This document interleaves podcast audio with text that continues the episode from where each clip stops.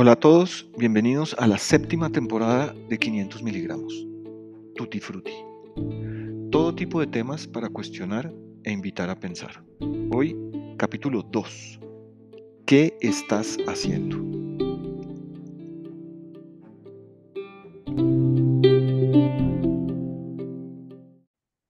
Buenas, buenas.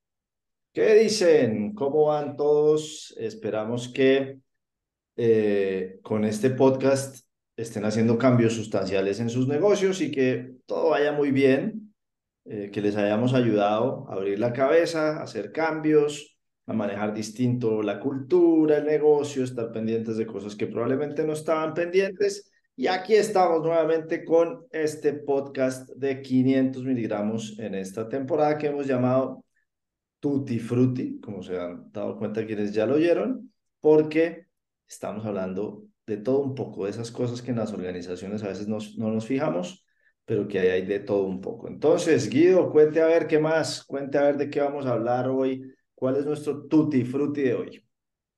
Hola Enrique, hola a todos. Hoy, hoy vamos a hablar de el orgullo y después nos vamos a desviar un poco. ¿Qué quiere decir eso? Esta semana hicimos una publicación en nuestras redes que sobre el tema de básicamente la, publicación era una pregunta a, la gente abierta. Es cuando le preguntan qué hace, en qué está trabajando, si responde con orgullo o no responde con orgullo. Eh, y pues si no responde con orgullo, la invitación es a que se haga una seria, un serio cuestionamiento, pues porque es donde la gente está por lo menos 40 horas a la semana. Bueno.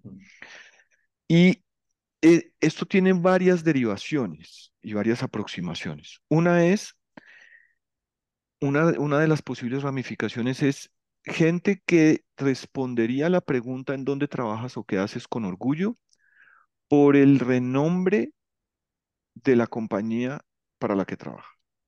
Ya sea porque la compañía para la que trabaja tiene una marca tremenda o porque tiene un propósito fantástico, porque hace algo fabuloso, pero es como alguien responde con orgullo que trabaja en una compañía. Y entonces, pues ahí hay de, hay de todo. No necesariamente quiere decir que está feliz en esa compañía, quiere decir que eso le da estatus en, en, la, en, la, sala en la cual están hablando. Hay estatus porque ese man es el que trabaja en tal lugar.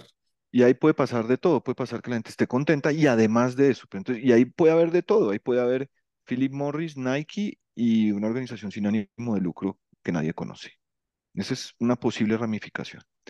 La otra es porque...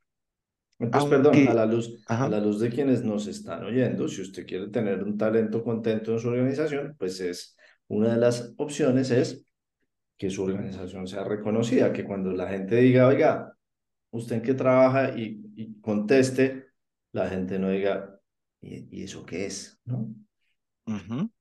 O si no saben, cuando la persona explique, diga, la gente se sorprenda favorablemente, exactamente. La otra es, puede estar en conjunción o no con la primera, y es que es un fantástico sitio para trabajar, porque tiene un montón de beneficios porque el bono es muy generoso, porque el salario es, es, un tremendo salario, porque los jefes son extraordinarios, porque hay una cultura eh, amable, que, ¿no?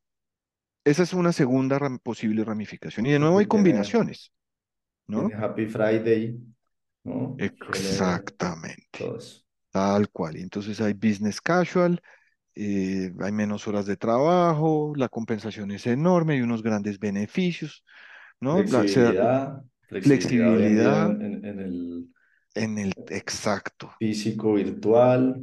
Se puede trabajar híbrido, no necesariamente conjuga con la de arriba, pues porque pues, después entraremos en algún momento en este debate, pero siguiendo el ejemplo de Philip Morris, pues parece que esa es una de esas compañías que tiene una fantástica compensación y un ambiente laboral excelente, pero no creo que haya mucha gente orgullosa de decir que trabaja para Philip Morris, mm, por, la, por, por el fin propósito último de la compañía.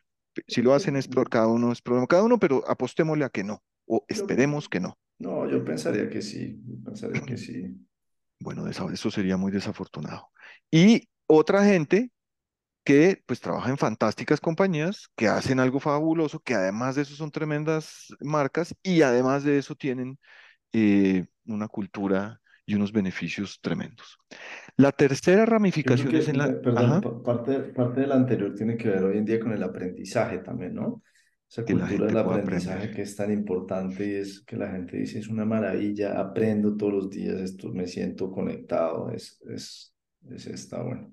Ajá, y como lo habíamos conversado en un podcast anterior para la generación Z y los millennials, que sea una compañía en la que haya posibilidades y perspectivas de crecimiento dentro de la organización, que para ellos es la prioridad. Entonces, esa es la segunda. La tercera, que es en la que creemos que, que es en la que hay que profundizar, porque es la más estructural, es que la gente responda con orgullo a la pregunta de qué hace o en dónde trabaja, porque es un trabajo en el cual sus conocimientos, sus talentos y sus habilidades se cruzan con lo que hace. Es decir, es un trabajo en el que independientemente de si la compañía es una compañía reconocida, fantástica o no, independientemente de que tenga un- una cultura fabulosa, la persona está contenta y orgullosa porque lo que hace expresa al máximo sus talentos, sus habilidades y sus conocimientos. Es obvio que hay un caso que es, si la compañía es desconocida, tiene un terrible propósito y además de eso tiene una pésima cultura, pues la persona puede estar expresando sus talentos, pues no le va a gustar, obviamente, pero si las dos variables iniciales son medianas en calificación, pero la persona está pudiendo ajustar sus talentos, va a poder estar muy orgullosa. Es ahí donde quisiéramos concentrarnos más porque eso es más estructural, eso es más de Claro, y es, fondo. y, y es ese tipo de persona que usted ve, eh, a veces se encuentra y es gente que anda contenta, porque de verdad, eh, cuando usted le pregunta qué hace, como que, ¿no? Como que le salen letreros y le cuentan, no, y hago esto, y hacemos esto, y en mi organización, y no sé qué, y yo me dedico a esto, y yo soy, ¿no?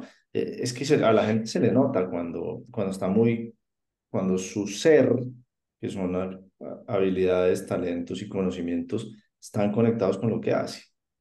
Exactamente. Entonces, ahí la, invitación de la conversación de hoy es a que examinen ustedes para qué son talentosos, además de qué habilidades y conocimientos tienen, la- y vean y lo contrasten contra lo que hacen. Entonces, recuerden que conocimientos es lo que uno aprende, habilidades es lo que uno aprende a hacer y los talentos son acciones repetidas que uno hace con un fin productivo. Entonces, esto lo, hemos hablado en otros podcasts. En líneas generales de lo que se trata esto es, si ustedes son una persona, ya sea desde los talentos o desde su forma de, su, sus aspectos de personalidad, si son, por ejemplo, una persona alta en extraversión y trabajan en ventas, es más probable que estén contentos. Si son una persona altamente creativa y están haciendo un trabajo mecánico, van a ser, van a estar muy defraudados de lo que hacen. Eh, si son una persona altamente abierta a, a la experiencia y están trabajando en servicio al cliente, pues puede pasar que no sea tan divertido. Entonces, es una invitación a que repasen desde el punto de vista mm, casi que objetivo mental cuáles son sus talentos y desde el punto de vista personal cuáles son sus características y unan eso o crucen eso contra lo que hacen, a ver si funciona o no, o si podrían estar haciendo otro trabajo. Y, y, yo creo que, de nuevo, volviendo al rol de las personas que tienen organizaciones o que lideran organizaciones, eh, hay gente que a veces termina trabajando en roles que en la organización creemos que son una gran oportunidad para la persona o que hay que llenar un hueco porque pues no tenemos a nadie ahí o lo que sea. Eh, yo creo que la invitación que usted hace es para cada uno de nosotros como personas que trabajamos en organizaciones, eh, pero hay una que es importante que es para los jefes también y es revisen cómo están estructurados sus equipos y si efectivamente las personas están es un término un poquito desgastado, pero expresando su máximo potencial efectivamente en las, en los roles para los cuales los tenemos en dos equipos, porque yo creo que ahí a, la gente se le nota eh, y muchas veces, y, y, y lo que se ha puesto de moda, digamos, un término que se ha puesto muy de moda es que la gente le renuncia a los jefes y no a las organizaciones, pero lo que estamos diciendo aquí es que la gente también le renuncia a lugares en los cuales ni sus habilidades, ni sus talentos, ni sus conocimientos efectivamente están puestos a disposición de una cosa que él siente que puede funcionar bien, ¿no? Tal cual. Entonces, podemos, Y en otro podcast, en otro ajá, podcast hablamos de una herramienta muy buena para medir las, eh, eh, esas cosas de los clientes, ¿no? Que se llama el, el CQ, ¿el qué? El, se me acaba de olvidar, el GC Index, GC Index, perdón, gracias. ujú, y el Eh, Cambridge Code, del Cambridge Code, sí, y, y está, están exactamente. bien buenos. Entonces, dividamos esto en dos partes. La primera parte es las personas y después conversemos sobre los jefes. En las personas, una recomendación táctica. La recomendación táctica es, en el lado de la personalidad, pueden entrar a una página que se llama Truity, T-R-U-T-Y, y, hacen un- y hagan una prueba, la prueba de las cinco grandes de personalidad. Y ahí De les hecho, va a aparecer, buscar en Google, pueden buscar en ex- Google The Big Five Personality Test y ahí les sale. exactamente. Y entonces ahí les va a aparecer una prueba que les va a arrojar como resultado los cinco grandes de personalidad. Apertura a la experiencia, eh, disciplina y concentración hacia el logro de un objetivo, eh, extraversión o intraversión, amabilidad y neuroticismo, en líneas generales. Y ahí van a poder ver en, líneas superficiales de qué se trata. Se van a dar cuenta que mucho de lo que les aparece ahí ustedes ya lo saben, que es algo que le pasa a uno cuando hace las pruebas de personalidad. Algunos, algunas herramientas rápidas ahí. Si les sale muy alta la apertura, quiere decir que son personas que tienden a ser más creativas. Entonces, si usted es del tipo de persona que tiene alta cre- creatividad, manténgase lejos de trabajos que son monótonos y repetidos. Va- no le va a gustar eso. Esté más cerca de trabajos que necesitan innovación, que necesitan voltear algo, que necesitan crear algo. Y sean muy cuidadosos porque medir a la gente creativa es muy difícil, Mm. porque la gente creativa por definición rompe lo establecido. Entonces tienen que estar en muy, muy alta comunicación con sus jefes para que haya alineación de expectativas, porque los van a tratar de medir como miden al resto de las personas y así no funciona. Dos, si tienen un, en la segunda categoría, si tienen una muy alta calificación en esa categoría que es, en inglés se llama conscientiousness, pero es trabajo duro, trabajar concienzudamente para lograr una meta, y están en una organización que trabaja pocas horas, que es demasiado relajada, en la cual no es tan aceptado trabajar muy duro y muy empeñadamente para lograr un logro, esa no es la organización. Ustedes probablemente serían, estarían más contentos siendo una de las 1.500 personas que dejó Elon Musk en Twitter después de que eran 8.000, porque esas personas prácticamente todas están muy altamente calificadas ahí. La siguiente es extraversión. Si son, si son altamente extravertidos, más que extrovertidos, pero eso es para otro podcast, esa diferencia y esa conversación sobre esto, trabajen en ventas, trabajen en algo que les implique relacionarse con otros, trabajen en servicio al cliente. Si califican más bajo en intraversión, manténgase lejos de la interacción social, no les va a ayudar, eso no les va a ayudar mucho. Y ojo, ojo, porque sabe que, muy, que, que ajá, pareciera, Guido, en lo que usted está diciendo, perdón, lo interrumpo, pero pareciera que es que hay unos buenos y unos malos, y, y es cero. No, para nada. es, por eso hay tantos, además. Exactamente, para nada, pa- absolutamente para nada. Entonces, tengan, tengan, tengan eso muy en cuenta. Eh, después de eso viene eh, amabilidad. Si son muy altos en amabilidad, muy importante acercarse hacia el cliente, a funciones que tengan relación con el cliente o funciones que impliquen que ustedes puedan relacionarse con otros, pero no trabajen en compras. Una persona con alto nivel de amabilidad no debería trabajar en compras, pues porque no porque las personas de compras no sean amables, sino porque una persona alta en esa característica de personalidad no sabe negociar presionando a otros. Trata de negociar para que ambos ganen o trata de negociar para que el otro gane. Entonces, si son altos en esa característica y trabajan en compras, pues no van a estar contentos porque no les gusta el conflicto que implica estar negociando con otros.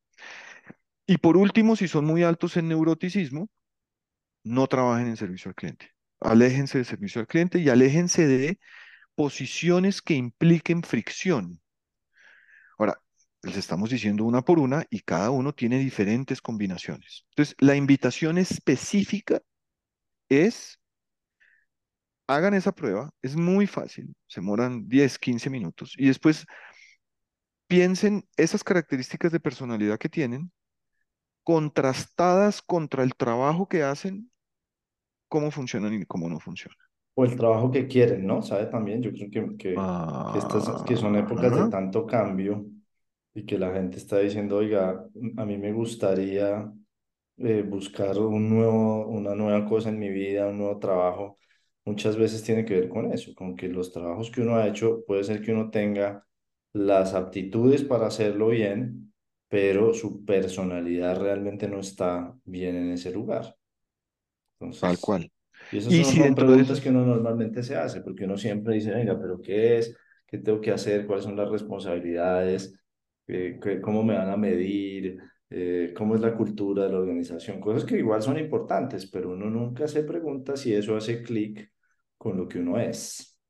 Tal cual. Y les sirve también para encontrar los complementos. Por ejemplo, si dentro de esas aspiraciones está, por ejemplo, tener su propio negocio. Si ustedes quieren tener su propio negocio y son altos en apertura, pero son muy bajos en el segundo, que es conscientiousness, que es esto de trabajar diligentemente en, en mirando un objetivo y trabajar largas horas, no quiere decir que estén en problemas, están en problemas si no consiguen a alguien que les complemente eso. Si son muy bajos en, creatividad, en apertura, y muy altos en el segundo, pues necesitan a alguien que sea alto en apertura, porque si es un emprendimiento, si es un negocio, no. Si es un negocio cualquiera, no. Pero si es una franquicia, por ejemplo, lo que quieren hacer para independizarse o para salir del trabajo pagado, del, trabajo asalariado, digamos. Eh, pero si es algo más creativo, si es un emprendimiento, van a necesitar estar con alguien que tenga alto, alto en apertura. Ahora, hay un, hay un espejo de eso, que es los jefes. El de los jefes, el liderazgo. Exactamente. Para los jefes es el mismo discurso, pero al revés. ¿Qué significa esto? Si ustedes como jefes no tienen claramente identificado, no subjetivamente identificados porque ustedes creen que tienen una alta habilidad para ser empáticos e identificar las fortalezas, habilidades, talentos y conocimientos de los demás, no. Si tienen herramientas objetivas, la que quieran, el GC Index, el Cambridge Code, el, Strengths Finder de Gallup, lo que quieran. Pero el DISC, no importa. Si tienen una o más herramientas objetivas que les ayuden a mapear en dónde está su gente y después ustedes contrastan eso contra las funciones de las posiciones que ocupan sus personas y eso no cuadra, ustedes y su gente están en problemas. Hay veces uno dice, oiga, pero es que si hago de todo, ¿no? Si es que le, lo que sea, si es que le doy, si es que tiene beneficios, si es que tiene una cantidad de cosas y uno no logra entender por qué, eh, realmente por qué la gente no está feliz. Exactamente. Y nunca se pregunta eso. Si uno dice, oiga, pero si ese man es pilo, le va bien en esto, hace esto, no sé qué. No, pero no, pero no logra uno realmente eh, encontrarlo, porque uno no se pregunta nunca si este es el lugar donde la gente puede expresar mejor sus conocimientos, habilidades y talentos. Y eso funciona tanto para la, el trabajo cotidiano que hace la gente como para las funciones esporádicas que uno pide de la gente. Entonces les vamos a dar ejemplos. Eh, si tienen a alguien, a- en casi todos los equipos hay alguien que frente a lo que viene en adelante, tienen una visión difícil, ven muchos problemas. Es gente que a veces, no siempre, pero muchas veces califica alto en neuroticismo. Esa gente hay que llevarlas a las reuniones en las que se están haciendo proyectos. Es muy importante porque a veces puede ser incómodo, pero esas son las personas que encuentran posibles futuras fallas en los proyectos. Entonces, eso es, Claro. identifiquen quiénes son las personas que hacen eso, como un ejemplo, para utilizarlas para hacer pre-mortems y que antes de que aparezcan los problemas, alguien anuncie que puede haber un problema. Si en- tienen a alguien que es joven, que está entrando a su, a su vida laboral y identifican que tiene alta apertura en esta prueba que les decimos o alta creatividad, mucha atención, porque la gente altamente creativa por lo general entra por la parte de abajo, como todos hemos entrado del organigrama, y en la parte de abajo del organigrama las acciones son más mecánicas que creativas. Entonces, si tienen gente que está entrando por la parte de abajo del organigrama, que es muy creativa, y tienen que tener, y está, y hay gente creativa, esa gente no va a estar contenta porque va a tener que estar haciendo acciones mecánicas. A esas personas no significa que no las pongan a hacer acciones mecánicas. Significa que a veces tienen que hacer acciones mecánicas y a veces los tienen que llevar a foros o darles proyectos para que expresen su creatividad. Si no, esas personas se van a oxidar, ustedes van a desperdiciar el talento de la gente creativa y pues esas personas no van a durar en la organización. Y ahí sí, creo que para cerrar, que hoy una de las preguntas grandes que se hacen los empresarios y que nos hacen a nosotros mucho es ¿por qué la rotación es tan alta? ¿Por qué, qué hace uno para retener estas nuevas generaciones? Y ahí está parte de la respuesta. Identificar, pasar su liderazgo al siguiente nivel al punto de identificar en sus equipos cuáles son las habilidades, talentos y conocimientos para asegurarse que la gente está trabajando en el lugar en el que logra que su, que, que su vida fluya lo mejor posible, ¿no? Y un último mensaje es no se escondan detrás de excusas. Para hacer esto que les acabamos de decir, no hay que haber estudiado psicología. Uno, dos, no tienen por qué delegárselo a recursos humanos. Es un ejercicio muy simple. Si ustedes llegaron a una posición en la cual tienen reportes, tienen la suficiente capacidad para hacer que su gente cuadre con lo que está haciendo. Entonces, la imagen, para mí la imagen es, es ustedes en una sala de juntas con eh, lo que quieran, hojas, computador, lo que sea, en donde tienen a la gente que les reporta, cualquier resultado de cualquier prueba o pruebas, una descripción mínima de lo que la gente hace y puedan contrastar. Es decir, que ustedes contrasten y vean, esta persona es alta en amabilidad, baja en neuroticismo, alta en creatividad, baja en, en asertividad, es más implementadora, es más estratégica y la función que yo le estoy poniendo a hacer, o que la organización tiene a esta persona haciendo, es, las funciones son estas. ¿Cuadra o no cuadra? No es tan difícil. Entonces la imagen es esa. Unos papeles en una sala de juntas en la que ustedes tienen a su gente, las funciones, y hacen cruces y entienden si está cruzando o no, y después obviamente hablan con la gente. Y yo quisiera dejarles una imagen de alguien que trabaja en un call center y que cuando lo llaman a, a las llamadas, los call centers casi siempre terminan, no, no casi siempre mentiras, pero muchas veces terminan en una discusión fuerte con quien está atendiendo a, quien llama. Y si ahí tenemos una persona, por ejemplo, que salta en neuroticismo, imagínense esa imagen, ¿no? Tengo una llamada de, hay una cosa famosa que se llamaba la señora Patricia, que llamaba a un call center de una telefónica, y al otro lado tengo una persona alta en neuroticismo, pues hombre, estoy poniendo una bomba realmente en el lugar y no logro los, los resultados que estoy persiguiendo. Así de sencillo. Tal cual. Bueno, yo creo que estamos listos. Eh, hay varias herramientas. Si alguien quiere saber más herramientas, nos escribe que hay, hoy, hoy nombramos tres, que es el Big Five, cuatro, perdón, el Big Five Personality Test. De hecho, ya las habíamos nombrado en otro podcast. El Big Five Personality Test, el Strength Finder de Gallup, el, el, se me acaba de olvidar otra vez, iba a decir otra vez, el GC GC Index. Y la cuarta es el Gallup, el y Strength no, Finder. no, GC Index y eh, la otra que, que hicimos el otro día, Guido. Cambridge Code. Cambridge Code. Ahí le estamos dando cuatro herramientas que les pueden funcionar. Si quieren saber más herramientas, hemos ido recogiendo más herramientas. Escríbanos por ahí que eh, tenemos más alternativas también porque hemos ido recogiendo más herramientas como ese estilo. Pero esas son cuatro maravillosas. ¿Listo? Eh, y no se les olvide seguirnos en nuestras redes sociales, arroba 500 miligramos en Instagram y en LinkedIn. Y por supuesto, por favor, quédense oyendo nuestros patrocinadores. Eh, de hecho, nadie nos comenta nunca sobre nuestros patrocinadores. Por favor, alguien que, que en alguno de nuestros eh, podcasts nos deje comentarios de la importancia de los patrocinadores. Un abrazo. Chao, chao, Guido. Chao. Chao a todos.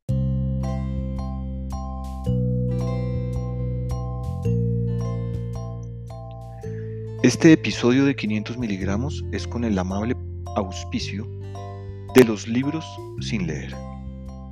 ¿Los compraste con mucho entusiasmo o te los prestaron con esperanza? Ocupan un espacio en tu biblioteca o sobre una mesa de la sala, tal vez porque el color de la tapa combina con el de los cojines. Cuando se trata de libros, no es cierto que el que mucho abarca poco aprieta. Tú te los puedes leer todos. Los libros sin leer, por si acaso.